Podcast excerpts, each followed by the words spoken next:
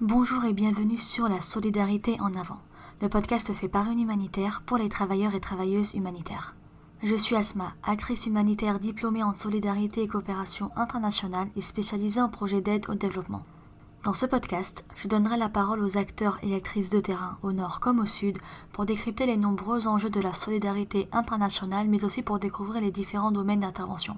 Au fil des épisodes, je mettrai également la lumière sur les environnements dans lesquels ils sont amenés à travailler et les défis auxquels ils sont quotidiennement confrontés grâce à des témoignages sans filtre.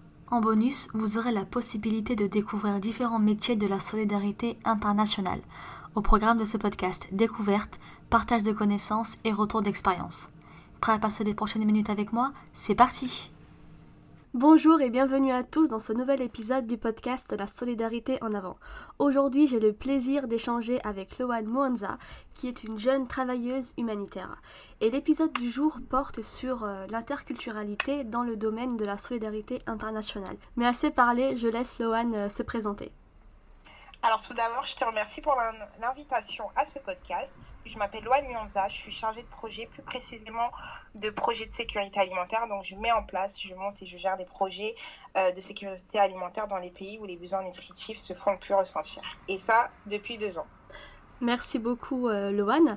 Et du coup, avant de nous donner euh, ton point de vue et de partager tes expériences euh, de terrain, je tiens rapidement à donner une définition de ce que c'est l'interculturalité pour les personnes qui nous écoutent. Il faut savoir qu'on parle d'interculturalité dans... Euh, enfin, qu'on définit plutôt l'interculturalité comme étant la rencontre de plusieurs cultures dans un même environnement. Et c'est une notion qui nous intéresse ici particulièrement puisque les travailleurs et travailleuses humanitaires sont amenés, de par la dimension internationale de leur mission à, euh, à, sont amenés à voyager et par la même occasion à découvrir de nouvelles cultures qui sont parfois bien différentes de la leur. Et cela nécessite, je pense, un minimum de sensibilisation à cette thématique et je pense que Lohan sera d'accord euh, avec cela. Et euh, bah, du coup, je vais lui laisser la parole. Lohan, est-ce que tu pourrais nous donner ta définition de l'interculturalité et également nous dire si d'après toi, les acteurs dits du Nord sont suffisamment sensibilisés à cette thématique. D'accord. Alors, je te remercie pour le sujet que tu nous proposes d'étudier aujourd'hui parce que c'est vrai que quand je l'ai lu, je me suis posé beaucoup, de bases de réflexion parce qu'on a l'impression que c'est euh, un sujet qui est acquis, c'est une notion qui est acquis par tous et connue par tous, mais pas forcément parce qu'elle pose quand même réflexion, elle pose quand même pardon à réflexion. Du coup, euh, je pense pas avoir une définition générale, large ou vraie de l'interculturalité, l'interculturalité, pardon. Mais du coup, selon euh, ce que moi j'ai pu travailler, selon ce que j'ai pu comprendre, l'interculturalité va faire venir trois axes. Donc le respect, la communication et la diversité. Donc pour moi, c'est le respect des, des, cultures, la communication entre ces cultures, mais aussi la diversité de ces cultures. Donc pour moi, c'est les trois axes à poser quand on parle d'interculturalité et qui, les qui la définissent. Euh, donc au niveau de la relation de ce principe avec les acteurs du Nord, je pense pas pouvoir dire que oui ou non euh, les acteurs du Nord sont sensibilisés à l'interculturalité parce que c'est quelque chose de très vaste, très général. Il y a une diversité d'acteurs, il y a une diversité de cultures, donc on ne peut pas s'ériger et répondre oui ou non euh, sans réfléchir. Donc pour moi, en fait, déjà, je pars du principe que euh, la sensibilisation à la à la culture d'autrui, donc à l'interculturalité, n'est pas innée chez l'homme. Je pense que cela dépend de la volonté de l'homme de s'intéresser à la culture d'autrui et au-delà de ça, de la respecter de communiquer sa, culture et d'apprendre celle de l'autre. Donc c'est déjà euh, une base qui est humaine, qui doit transcender de l'homme et de sa volonté. À partir de là, au niveau de, de nos actions donc euh, qu'on porte au, au, niveau humanitaire, c'est vrai qu'on pourrait croire que toutes les personnes qui s'en vont à l'étranger apporter un soutien respectent forcément ces principes d'interculturalité, mais je pense pas que ce soit aussi inné dans ce, dans ce domaine, dans ce monde où on travaille. Au contraire, ça fait aussi ressortir en fait notre, caractère humain et du coup là la volonté d'apprendre, de respecter et de communiquer entre ces, entre cultures. Donc pareil, euh, à ce niveau-là, je pense, je pense pouvoir dire que euh, actuellement les acteurs du Nord ne seraient pas à 100% euh, sensibilisés, sensibilisés pardon, à, ce, principe d'interculturalité, dans le sens où cela voudrait dire qu'il faudrait du coup respecter toutes les cultures, euh, apporter son aide en justement déjà arrêtant de dissocier euh, les acteurs du Nord et les acteurs du Sud parce que en partant par cette dissociation nord-sud, déjà on s'érige en. Comment on va dire On se donne le monopole de, du savoir. Mhm. le monopole, on érige notre culture en. Comme la culture dominante. Voilà, dominante par rapport à d'autres cultures qui seraient inférieures. Donc là, on n'est pas déjà dans une, dans une, base, de, dans une base de respect, d'égalité. Mhm. Donc, une fois qu'on dépasse déjà cette classification, qu'on l'oublie, Là, on peut déjà parler d'interculturalité. Et à ce niveau-là, maintenant, le travail à faire, ce serait du coup de communiquer entre ces, cultures, de savoir que voilà, si je m'en vais dans ce pays-là, ça se passe comme ça. Et pas comme moi j'ai l'habitude de faire. Donc d'oublier déjà notre culture et d'apprendre celle de l'autre. D'échanger sur nos cultures et de se mettre sur un pied d'égalité. Si aujourd'hui on peut me dire que dans tous les pays et toutes les actions c'est comme ça que ça se passe, donc je dirais que oui, les acteurs du Nord sont suffisamment sensibilisés à l'interculturalité. Mais pour être moi-même actrice euh, de ces pays du Nord, comme on peut dire, et euh, allant euh, à l'étranger pour diverses opérations, je peux dire aujourd'hui que, en tout cas, je, peux, je pense pouvoir parler en mon nom, dire que ce n'est pas encore le cas. C'est vrai que c'est quelque chose aussi que j'ai déjà pu constater. C'est pas forcément fait de manière, enfin c'est pas fait pour rabaisser ou pour humilier, mais en fait, comme tu le disais, comme c'est pas inné chez les personnes, on a tendance à penser un peu que notre culture c'est la culture euh, dominante ou c'est la façon de penser de tout le monde et, partout. Et ben, on arrive rapidement à une situation euh, ben, d'ethnocentrisme où euh, ben, la vision culturelle des pays du Nord est imposée par automatisme, encore une fois parce qu'on pense que ces valeurs sont universelles, et cela au détriment des us et des coutumes locales. Et toi, en tant qu'actrice de terrain, Loane, quelles sont les conséquences que tu as pu déjà voir ou quelles sont les conséquences euh, que tu euh, estimes possibles si les cultures locales, en tout cas si la culture locale dans le pays où l'on intervient n'est pas respectée ou n'est pas prise en compte dans le projet Alors pour moi la conséquence principale et celle que je retiens, ça serait euh, la frustration. Donc la frustration de ces populations du coup qu'on visiterait, de ces populations que je vais appeler locales dans mon discours. Euh, dans le sens où, euh, du coup, si on part du principe qu'une aide est apportée dans un pays X, euh, ces populations ont leur culture, ont leur, leurs coutumes, ont leurs lois. Donc si on arrive, on s'érige, du coup, comme tu le disais, en, en, en personne ayant, pensant avoir le monopole de la culture, en pensant avoir la culture universelle, en voulant imposer notre, notre modèle, ça frustrera du coup les populations déjà en place, avec leurs coutumes en place, leurs lois en place et, euh, et euh, leur culture en place surtout. Donc il faut garder à l'esprit, moi je pense que, excuse-moi je t'ai coupé, que toutes les personnes qui, qui reçoivent une aide ne veulent pas forcément recevoir cette aide. Elles sont déjà dans une position assez délicate dans le sens où elles doivent attendre euh, l'aide de quelqu'un. Donc il ne faudrait pas du coup ajouter à, ce, à cette situation une forme de mépris qui ne serait pas forcément volontaire, hein, je ne dis pas que c'est volontaire, mais qui pourrait être perçu par l'autre comme du mépris. Euh, du coup à cette situation déjà de subordination, si je peux dire. Mhm.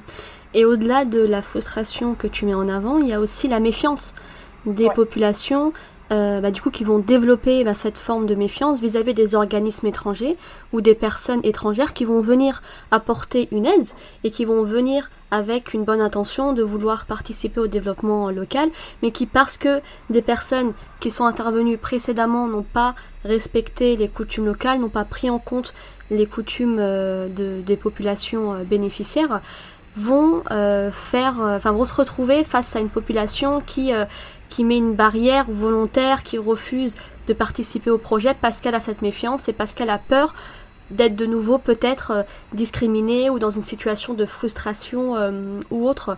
Et toi, Lohan, est-ce que tu as déjà ressenti ou est-ce que tu as déjà vécu des expériences personnelles où l'un des projets dans lequel euh, tu intervenais n'avait pas suffisamment pris en compte la culture locale?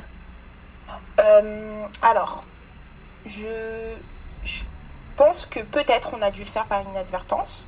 En tout cas, l'exemple que tu viens de donner me fait, moi, me rappelle beaucoup de situations dans, ce type de situation dans lequel j'ai été.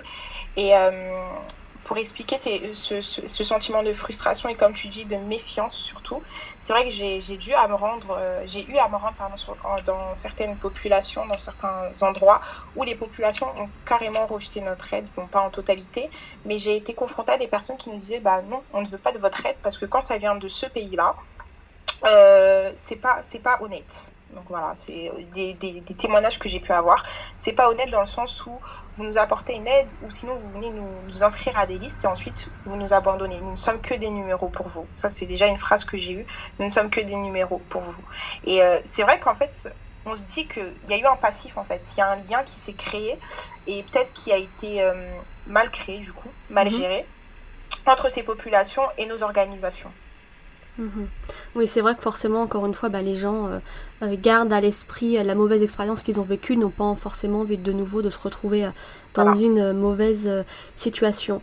Et quels conseils tu pourrais donner pour éviter justement que des travailleurs et travailleuses humanitaires se retrouvent dans ce genre de situation? Bah, Pour moi, la première des choses à faire, c'est de s'informer.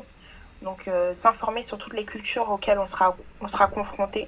À partir du moment où on sort de son de son pays euh, d'habitation, de voilà, de s'intéresser où on va. Donc si j'ai un endroit X où je dois me rendre pour telle opération, de déjà m'informer sur le pays, sur la langue qui est parlée, sur la coutume en place. Euh, la meilleure option, je pense, c'est d'être accompagné d'une personne euh, locale qui pourra nous guider, nous orienter pendant tout le séjour en fait, et pourra déjà être un premier, un premier point de, de contact avec ces populations, qu'on puisse justement avoir une transition entre nous et la population. Ouais, c'est le, c'est le, franchement, c'est le premier conseil et le seul, je pense, que je peux donner, c'est l'information. Mhm. Et euh, au-delà de ça, j'aimerais aussi euh, ajouter une autre euh, solution. Ça serait de former et de sensibiliser les futurs acteurs et actrices de terrain à l'interculturalité en intégrant euh, ben, un cursus dans les formations euh, diplômantes. Je me souviens que dans mon master, il y avait un module qui était certes assez court, mais euh, qui reprenait ben, la thématique de l'interculturalité. Et comme le on a fait le même master, toi et moi, quelques années d'intervalle, tu as, il me semble, aussi pu suivre ce module. Oui, c'est ça. Et au-delà de ça, je dirais même de continuer cette sensibilisation lorsque les équipes euh, sont en poste, en les incitant à prendre en compte, bah, comme, tu, le disais, cette dimension, en euh, s'interrogeant sur l'endroit où ils vont, la langue qui est parlée, la coutume locale, euh, etc., pour vraiment éviter au maximum de se retrouver dans une situation d'incompréhension de la culture, ou pire encore, de confrontation avec, avec l'autre. C'est ça. Et dernière question, euh, non, pardon, avant-dernière question, euh, Lohan. Et toi, du coup, malgré tout ce que tu as pu mettre en place lorsque tu es intervenu sur le terrain pour respecter et comprendre l'autre, est-ce que tu as déjà été confronté à des situations où tu as subi, ou en tout cas tu t'es senti un peu discriminé et rejeté à cause de, ta culture? Oui, absolument. Donc moi je pense déjà qu'en tant que femme, donc euh, voilà, a priori je suis une femme, il y a déjà une forme de où on va placer la femme à un rang, si je peux dire, inférieur. En tant que femme de couleur, j'ai aussi du coup eu des discriminations liées à ma couleur. Donc euh, c'est pas partout, c'est pas général, c'est vraiment pas généralisé, mais ça existe quand même. on va pas, on va pas taire la chose.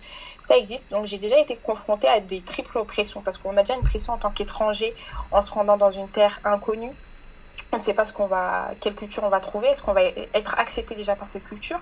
En tant que femme, pareil, on se sent pas souvent à notre place et souvent on nous fait comprendre que nous ne sommes pas à notre place. Et surtout sur dans ce métier qui est assez, euh, qui a une figure assez masculine. Et euh, en tant que femme de couleur, pareil, on se pose aussi des questions. Est-ce que je vais être acceptée là où je vais, je vais aller? Est-ce que ma voix va être entendue? Donc, euh, c'est vrai que j'ai déjà été confrontée à des, dans des, à des situations pardon, où ces trois facteurs de ma personnalité ont été remis en cause et m'ont mis dans des situations de discrimination. Et c'est vrai que à ce moment-là, c'est très difficile de s'adapter à la culture de l'autre, mais il faut les respecter au mieux.